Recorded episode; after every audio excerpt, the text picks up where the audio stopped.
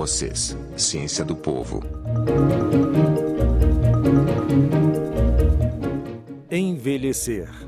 Estou ficando doente. Estou ficando velho.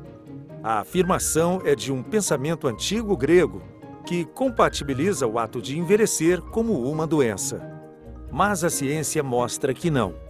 Ficar velho, ou seja, passar da sexta década de vida, tem certos benefícios. O sistema imune e a defesa natural chegam ao auge do amadurecimento. Alergias são incomuns.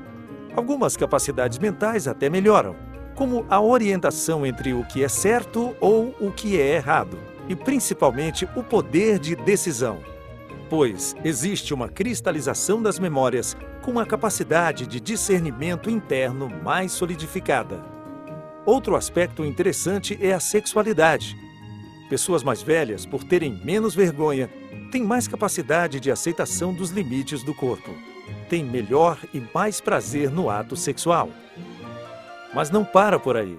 Pessoas idosas têm menos enxaqueca e não suam tanto como os mais novos.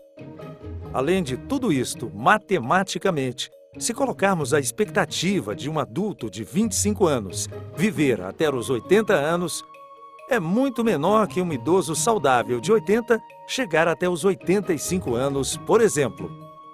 Ou seja, envelhecer não é uma doença, é a melhor alternativa de encarar a vida.